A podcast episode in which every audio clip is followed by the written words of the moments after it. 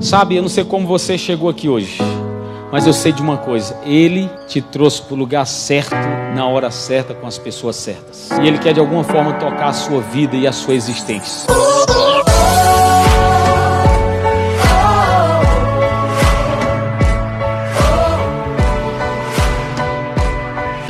Obrigado por tua obra em nós. Obrigado porque o Senhor tem sido bondoso para com a nossa casa para com esta igreja, para com os irmãos, para com essas famílias, ó Deus, que estão nos acompanhando agora.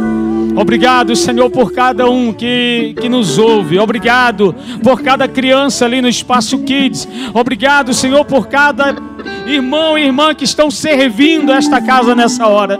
Para que pudéssemos estar aqui celebrando e glorificando o nome de Jesus. Obrigado, meu Pai em nome de Jesus. Quantos podem dizer amém por isso? Ele rasgou as páginas e saiu distribuindo, cada um levou um pedaço para casa. E ele pensava assim: porque se porventura alguém for preso, mas a palavra de Deus não vai ser, vai continuar sendo lida, não é? Vai continuar sendo. Eu me lembro do apóstolo Paulo, um, das, um dos momentos mais fortes da minha vida. Foi quando eu tive, tive o privilégio na época que tinha condições de, de ir a Roma e eu cheguei no local hoje, seis metros debaixo da rua principal em Roma, numa prisão onde o apóstolo Paulo estava. E onde ele passou os últimos dias da sua existência, até perder a cabeça, ser decapitado ali pelo império. É, e eu me lembrei de, algo assim no espírito, quando ele escreve né, uma das suas últimas epístolas, ele fala assim: Olha, eu estou preso, mas a palavra de Deus não está presa ela continua fluindo. Sabe, quando eu, eu chego em cada momento de culto como este, não é? junto com os irmãos e outros tantos aí, ó, tem mais de 100 aí acompanhando pela internet. E a gente tem esse privilégio, queridos, de poder glorificar o nome dele, de nos assentarmos juntos como igreja, de podermos abrir Bíblias nas mais diversas versões, sabe? A gente só tem a agradecer, porque por mais que as coisas estejam ruins, nossa vida está protegida pelo sangue de Jesus. Você quer ver uma prova tal? Você está aqui hoje. Você está me ouvindo aí, onde você estiver.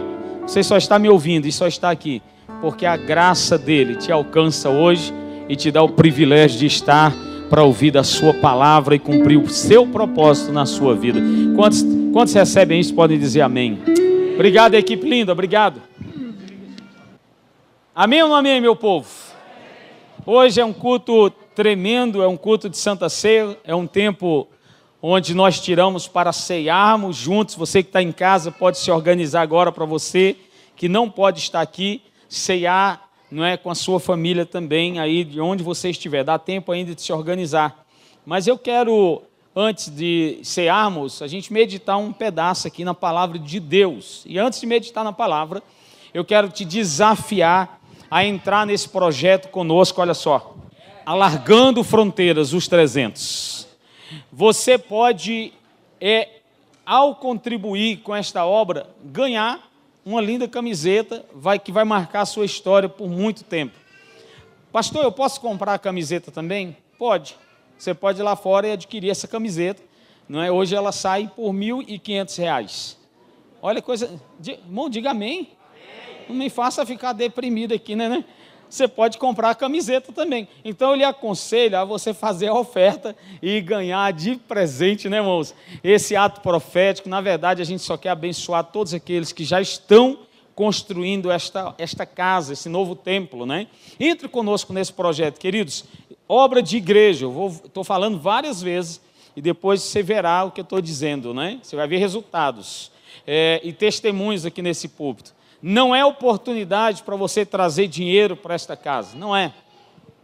Nenhum de nós aqui vivemos e nem precisamos disso, mas é oportunidade para você ser uma pessoa abençoada e próspera. Por quê? Porque você vai estar plantando em terra fértil. O reino de Deus é o melhor terreno para se plantar. Aliás, diz que toda semente que nela cai produz frutos a 30, a 60 e a 100 por um.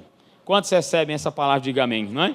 Eu já tomei posse disso, eu disse, eu creio, eu estou falando sempre, profetizando e, e crendo na vitória. E ela virá sobre a minha vida em nome de Jesus, sobre a minha casa, como também virá sobre a tua vida e a tua casa em nome de Jesus. Então entra nesse projeto, não é? Esteja conosco, traga seus filhos, faça uma foto aqui atrás, aqui, ó. Está lá um punhado de terra lá, você sobe lá, faz foto. Daqui uns dias esse menino que está com 10 anos vai estar tá com 20, né? vai dizer assim, eu fiz parte desse projeto.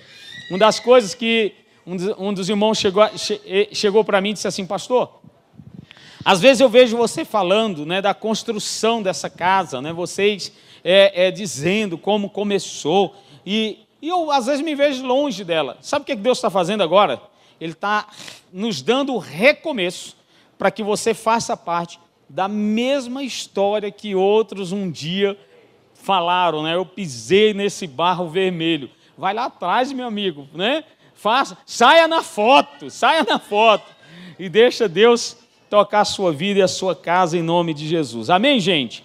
Amém ou não amém, meu povo? Glória a Deus, que bom estar contigo aqui. Eu quero ler um texto da palavra, então, antes da gente orar pelos 300, né? orar por, por esta casa, pelas finanças também, negócios, projetos.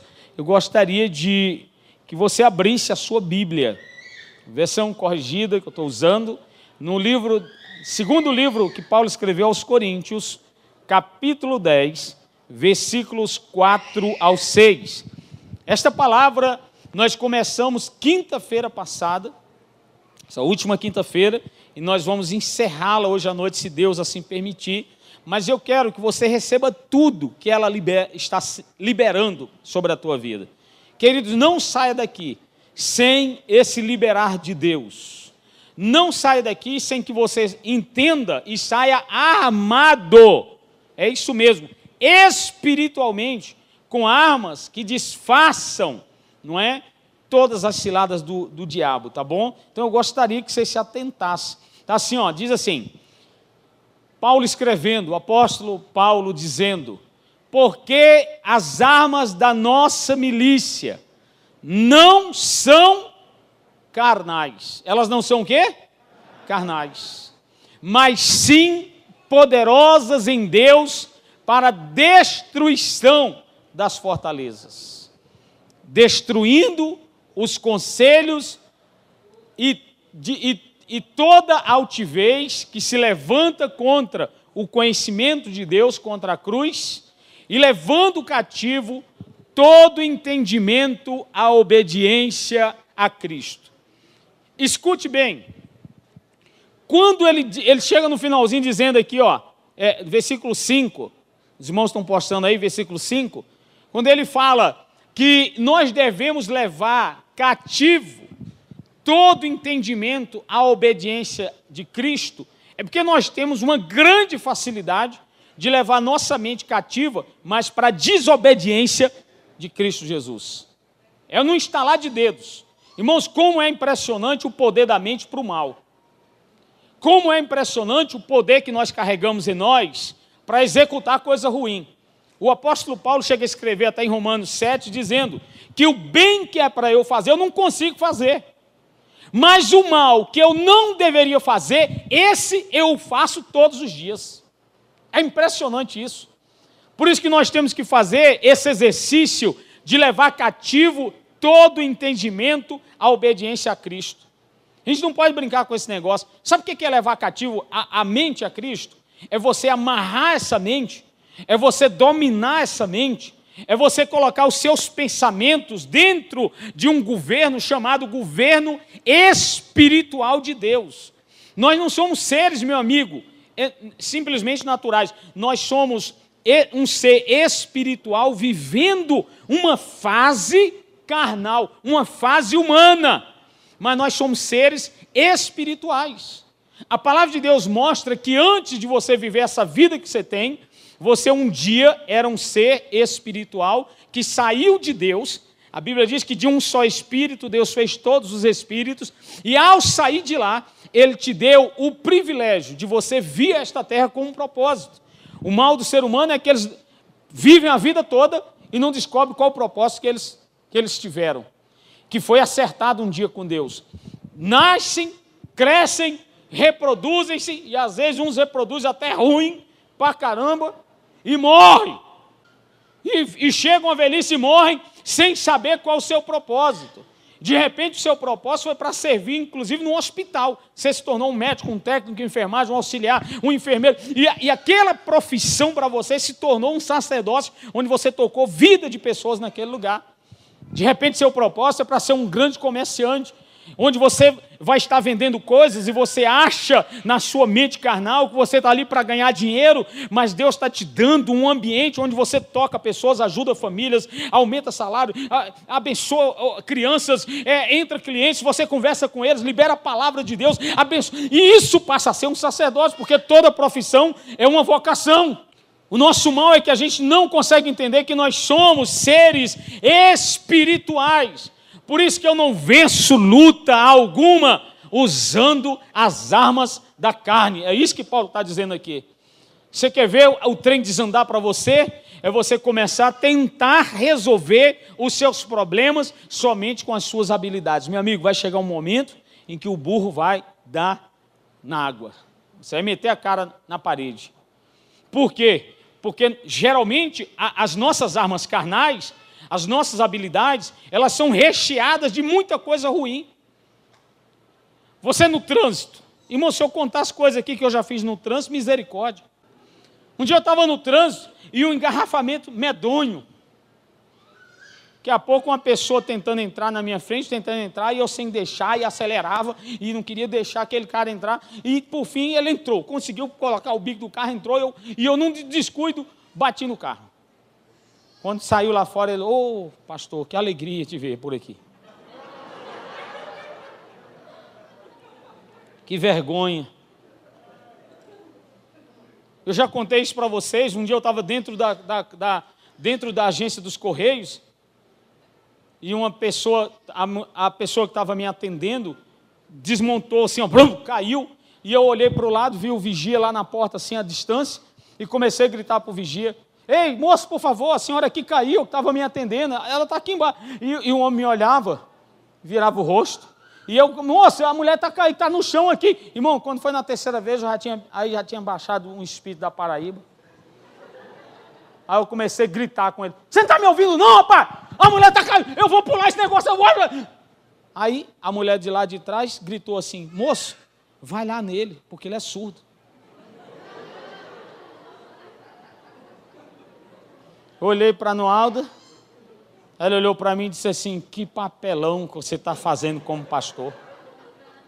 Isso é um papelão. É bonito. Tive que me humilhar, me refazer e tive que buscar o cara para poder ajudar a mulher que tinha caído, que ela também era portadora de necessidade especial, e o aparelho que ela estava usando para ficar em pé desfez e as pernas arriaram e ela caiu lá. Que vergonha.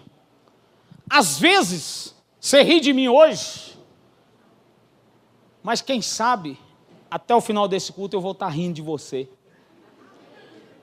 Porque muitas e muitas vezes, em vez de você usar das armas espirituais, por ser um ser espiritual, você usa das armas carnais. De nada, meu irmão, eu não quero nada com isso. Quem, quem manda sou eu, é do meu jeito. Quantas vezes você não já disse isso? Quantas vezes o cara não já te fechou no trânsito e você deu o dedo? Quantas vezes você já chegou em casa nervoso, chateado e vomitou, descarregou em cima da mulher? Dos meninos, até o cachorro saiu correndo com medo. Quantas vezes você já chegou e já, eu vou separar, eu, quero, eu não quero mais nada contigo, essa desgraça, essa. Eu nem gosto desses nomes feios, mas eu tenho que dizer porque é o que você diz. E eu tenho que sair daqui rindo de você, para que você entenda que você é muito carnal, cabeça de bagre.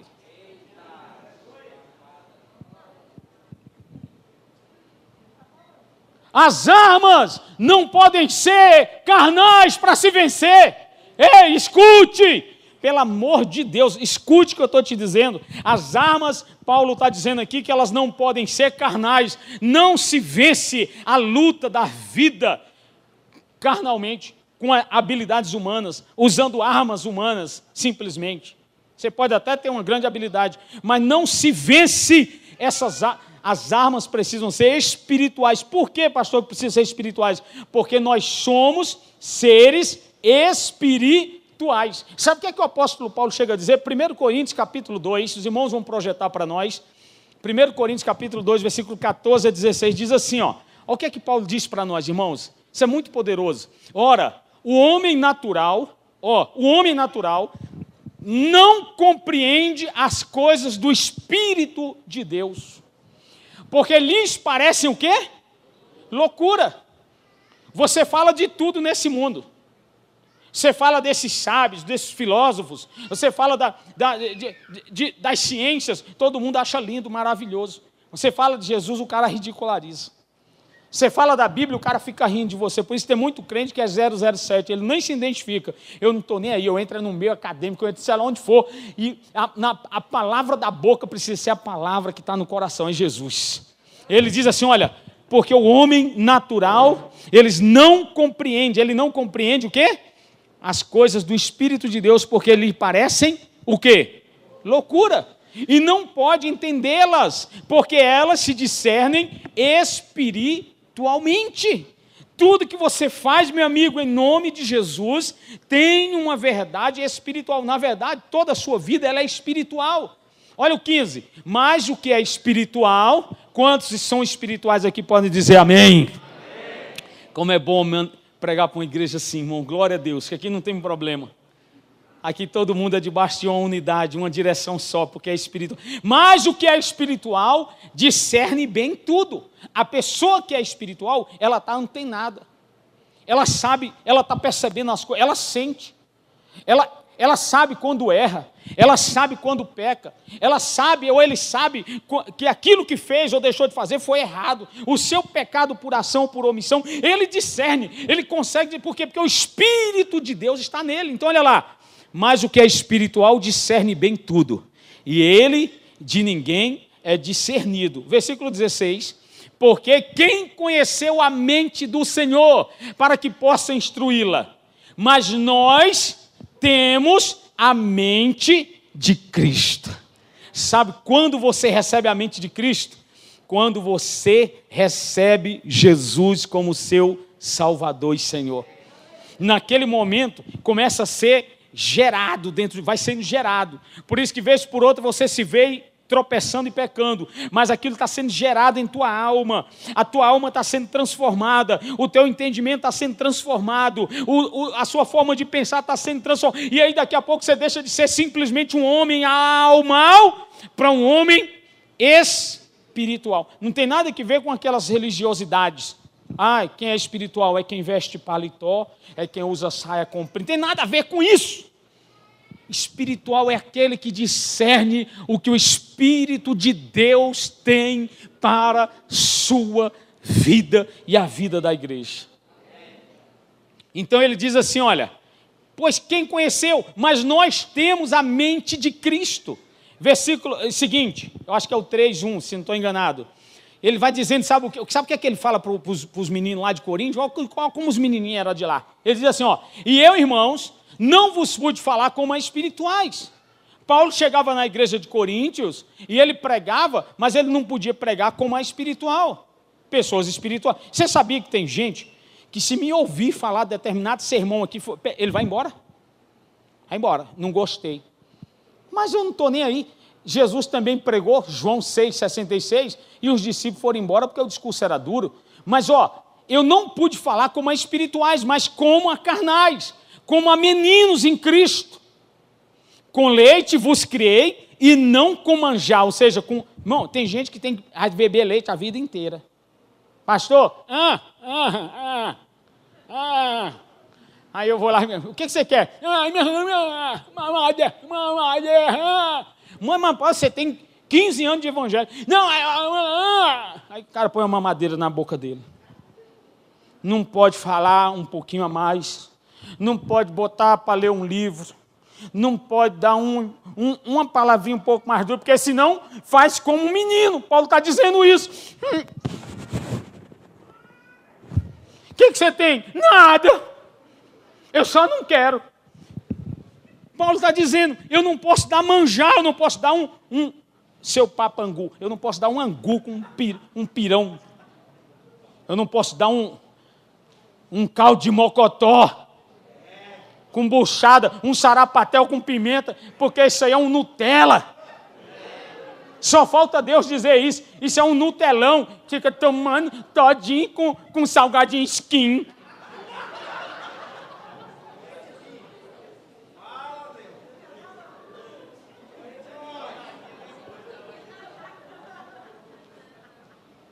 Paulo está dizendo, sabe o que para nós? Eu não pude falar com vocês com uma palavra de peso, uma palavra que fosse um sarapatel misturado assim com uma buchada, linguiça e farofa com pimenta, scorpion. Por que, que não pode falar? Porque se der para o cara comer, meu amigo, quebra até o prato. Que palavra forte foi essa? Eu estou acostumado a tomar é um leite frio para eu dormir antes de, antes de deitar. Antes de dormir, meu amigo, você tem que comer. É um caldo de mocotó cheio de pimenta. Não é toda noite que eu como caldo de mocotó, não, tá?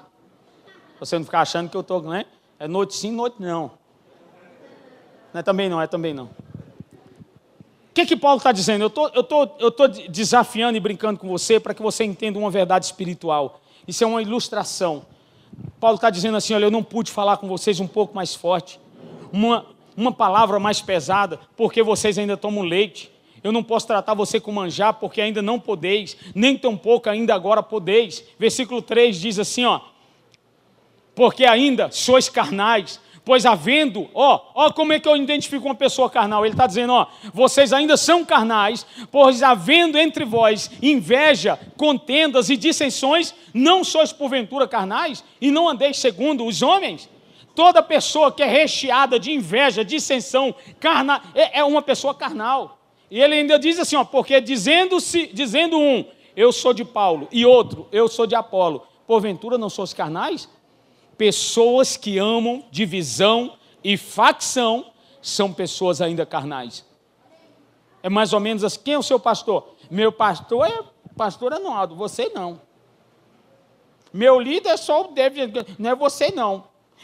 Ninguém morreu por ninguém, irmão. Todos somos de Cristo Jesus. É isso que Paulo vai dizer logo em seguida. Como é que eu identifico uma pessoa carnal? Uma pessoa que ainda é recheada de inveja, de dissensão, que tem um espírito faccioni, faccionista, não sei nem se existe, mas uma, é facção. Ele gosta do grupo, do jeito, da forma, separa, tira, ah, puxa para cá, puxa para lá, mete uma, uma, briga aqui, mete uma confusão ali, diz que não concorda, diz que não gosta, manda mensagem no zap, inferniza no outro, manda no Facebook, põe uma foto. E, e, Aí Paulo diz, meu amigo, eu não posso falar com você como espiritual, porque você ainda é carnal. Você vai ficar tomando leitinho a vida inteira, porque você não está preparado ainda para comer algo mais sólido. Irmãos, deixa eu te contar uma coisa, por que, que eu estou dizendo isso aqui? Porque nós não venceremos. Tem gente que não gosta da palavra não, eu já preguei contra ela. Mas deixa eu te contar que o não também é importante para você, bichão. Tem alguma coisa contrária do mandamento quando diz não matarás? Qual é o contrário de não matarás? Qual o contrário de não matarás? Existe uma forma de eu dizer não matarás sem dizer não? Não existe. É não matarás e não matarás. Acabou. O cara tem que aprender a ouvir não. Por que, que eu estou dizendo isso? Porque nós não vencemos as lutas da vida usando armas carnais.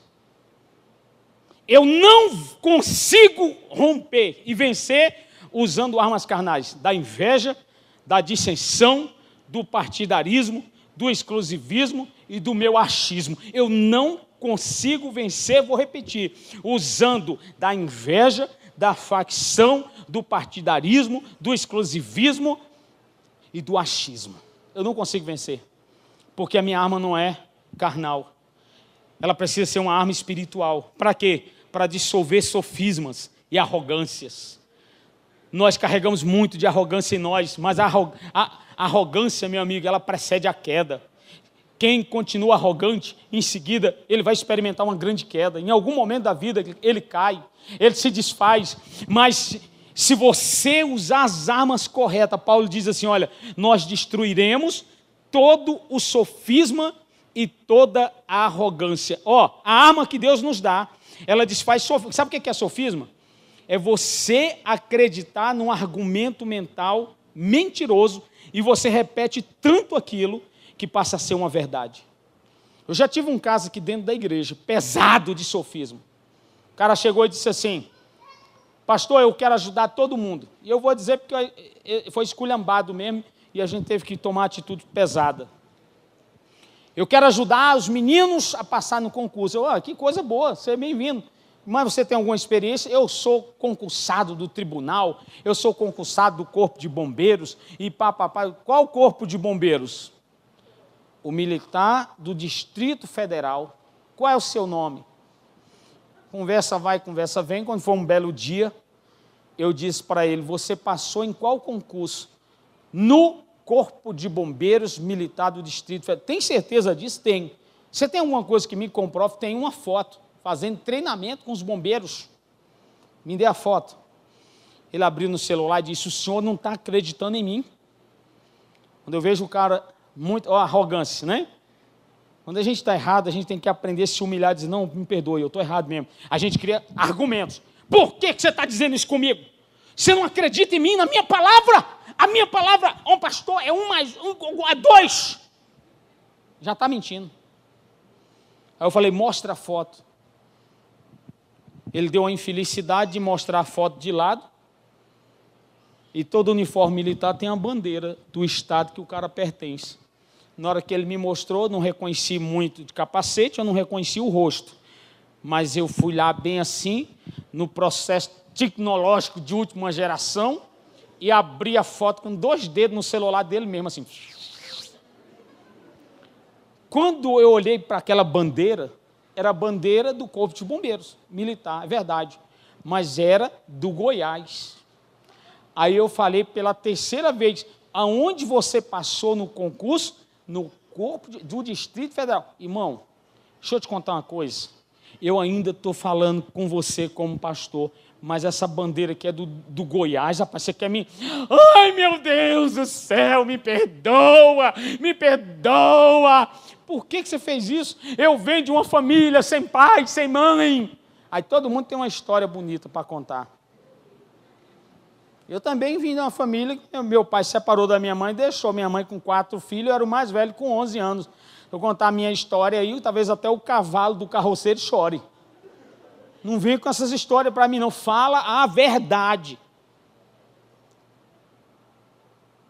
É porque eu não tinha pai nem mãe e eu queria que as pessoas me aceitassem e parassem para mim. Irmãos, os homens vivem atrás dos elogios dos homens. O cara se sente o ego massageado quando ele está à frente de pessoas e bajulando e, e não sei o que mais. Aí eu disse assim, irmão, porque é porque eu queria que as pessoas me reconhecessem como algo.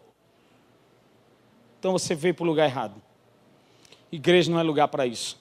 Mas ele acreditava em quê? No sofisma. Ele falava com tanta veracidade que ele dizia para o senhor está mentindo, o senhor está me desafiando.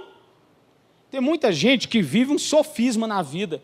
É uma vida falsa, hipócrita. Ei, Chega de duas faces. Ei, chega de querer dizer o que é e que não é. Seja você mesmo e viva você do jeito que você é, com muita humildade, com muita graça de Deus, e Deus vai te exaltar no tempo dele, sabe? Então, por que, que a gente precisa ter esse discernimento, gente? Porque a nossa vida, ela não é carnal, as nossas armas não são carnais, as nossas armas são espirituais, porque nós somos espirituais. Há uma dinâmica dos céus na terra, por isso que Jesus ora dizendo assim: Pai nosso que estás no céu, Pater nostrum in caelis.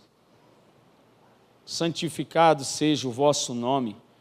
Venha a nós o teu reino. Sabe por quê? Porque quem tem que governar a tua vida não é o teu reino, é o reino de Deus vindo sobre ti.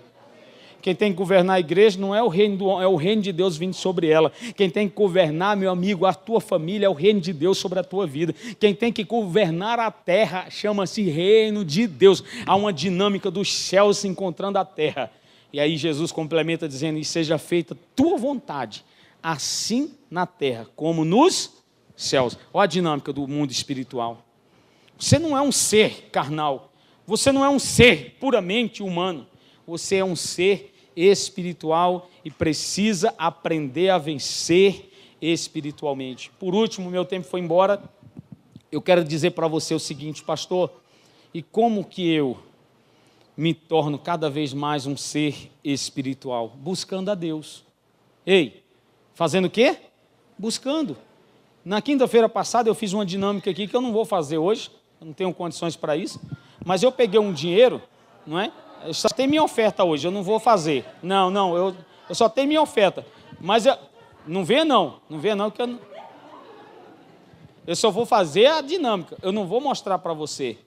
Eu não quero que você venha aqui, perdão. Mas, ó, eu perguntei quinta-feira passada com uma nota de 50 reais. Eu cheguei aqui, eu vi isso há muitos anos atrás.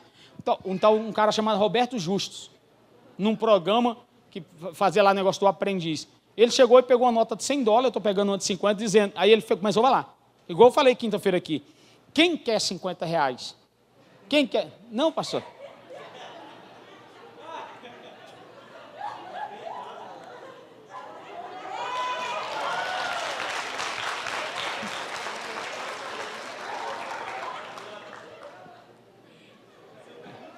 Essa, essa é a oferta de hoje. Vocês não vão fazer isso, não. Ó, mas eu peguei o dinheiro aqui e comecei. Vou pegar uma de dois, que eu quero ver se tem algum infeliz que vai vir, né? Eu quero. Essa ideia ainda vem. Ó, mas eu perguntei aqui: quem quer 50 reais? Todo mundo. Eu quero! Eu quero! Teve gente que lá atrás levantaram as duas mãos. Perguntei pela segunda vez. Muita gente levantou as mãos.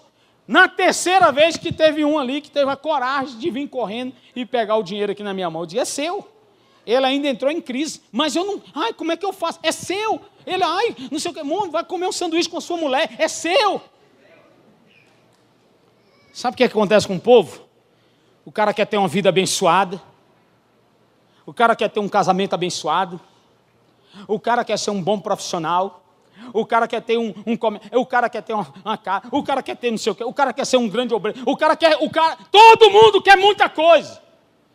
Mas ninguém quer buscar, porque buscar exige um pagamento de um preço. Você quer se tornar uma pessoa leal? Começa a ler um livro aí, Lealdade e Deslealdade. Pouca gente quer pagar o preço de ler o livro. Não tem tempo. Bom, eu vi vários comentários desse aí, ouvi muitos. O cara quer ter um casamento feliz, mas não paga o preço. A mulher chorando dia e noite dentro de casa com o bicho troglodita que é. O cara quer ganhar dinheiro, mas não quer trabalhar e pagar um alto preço para ganhar dinheiro. Ele só quer enricar. Todo mundo quer isso aí, meu amigo. A vida espiritual também é assim, ó. Como é que eu prospero espiritualmente, pastor? Buscando a Deus. Jeremias 29. Ei, escute. Jeremias 29, 13 diz: Buscar-me-eis e me achareis quando você me buscar de todo o seu coração. Deuteronômio 4, 29, quando o povo estava saindo do, do, do, exílio babilônico e chegando na terra prometida, Deus diz para eles assim: Ei, meu povo, quando vocês chegarem lá, vocês devem me buscar, mas busque-me de todo o seu coração e eu irei ao seu encontro. Salmos 119, versículo 2, ele, o salmista escreve dizendo: Bem-aventurados aqueles que guardam os seus testemunhos, que é a palavra, né? E que buscam de todo o seu coração. Pastor, o que é buscar a Deus, pastor? Buscar a Deus não tem que vir, não tem nada que ver em vir para a igreja. Vou buscar a Deus. Tem gente que está aqui dentro e o coração está lá fora, a mente está voando está pensando na dívida de segunda-feira, está pensando no sistema, como é que vai ser, quando chegar em casa. o lockdown, a pandemia que está caindo um índice, mas ele ainda está pensando, ele está pensando lá fora. Que amanhã à noite vai estar de serviço, amanhã de dia vai estar lá não sei aonde. Mas Jesus está dizendo para você, sabe o que? Sabe o que quer me buscar, meus filhos? É você se entregar por completo a mim. Buscar, meu amigo, tem que ver, fazer uma escolha por Jesus. Buscar a Deus é um ato de fé, porque sem fé é impossível agradar a Deus. Buscar a Deus vai muito mais além do que eu chegar na igreja e me ajoelhar para orar. Isso é obrigação de todo aquele que serve ao Senhor. Mas buscar Deus tem que ver com se render diante dele e fazer a sua vontade. Quando Paulo escreve a Romanos, capítulo 12, versículo 2, ele diz: Mas transformai-vos pela renovação do vosso entendimento. Sabe o que, é que a nossa mente quer? E nossa mente é carnal, meu amigo. Vai ficar, não, não sai daqui se culpando. Ai, que eu vivo pensando em sexo. Ai, que eu vivo tendo sonho ruim. Ai, que eu vivo querendo matar os outros. Ai, que eu vivo é querendo ir embora. Ai, que eu vivo é querendo me mudar. Ai, que eu vivo é querendo me deprimir. Ai, eu vivo é querendo pensando não sei o que, não sei o que. A sua mente é carnal. Mas sabe o que, é que Paulo diz para você? Eu vou te ensinar aqui, ó. Corre aqui em cima, por favor. Eu escolhi o Ricardo, que é um, um homem grande. Ricardo, a partir de agora, é minha mente. Coloca lá, 2 Coríntios 10, versículo 4 e 6. Olha lá.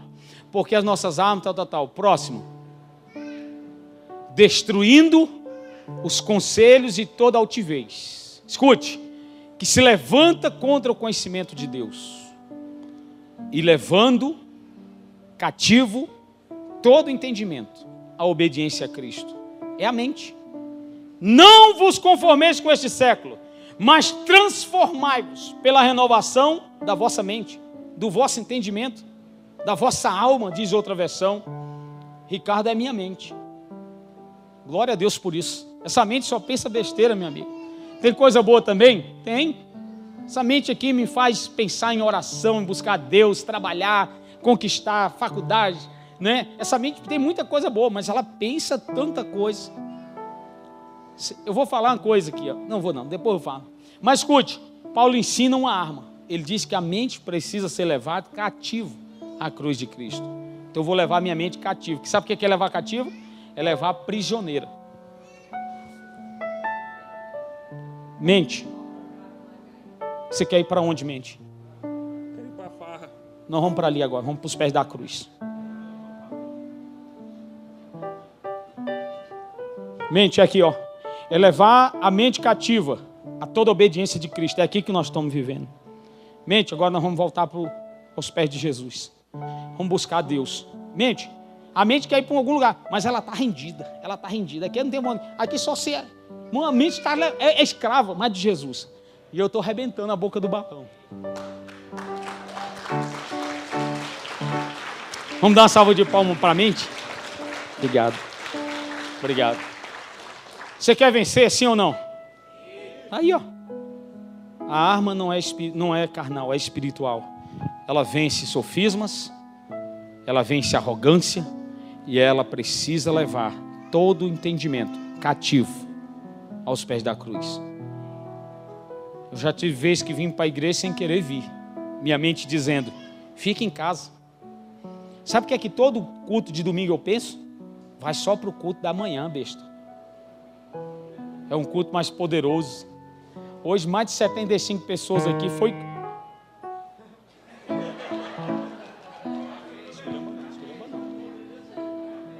Sabe o que, é que a minha mente pensou aqui agora? Joga ele daqui de si. Escute. Mas eu digo para ela assim: mente, você não existe mais. Você morreu. A mente que está na minha mente é a mente de Cristo. E você está cativa aos pés da cruz. Se você quiser isso para a tua vida, meu amigo, fica de pé, eu quero orar com você.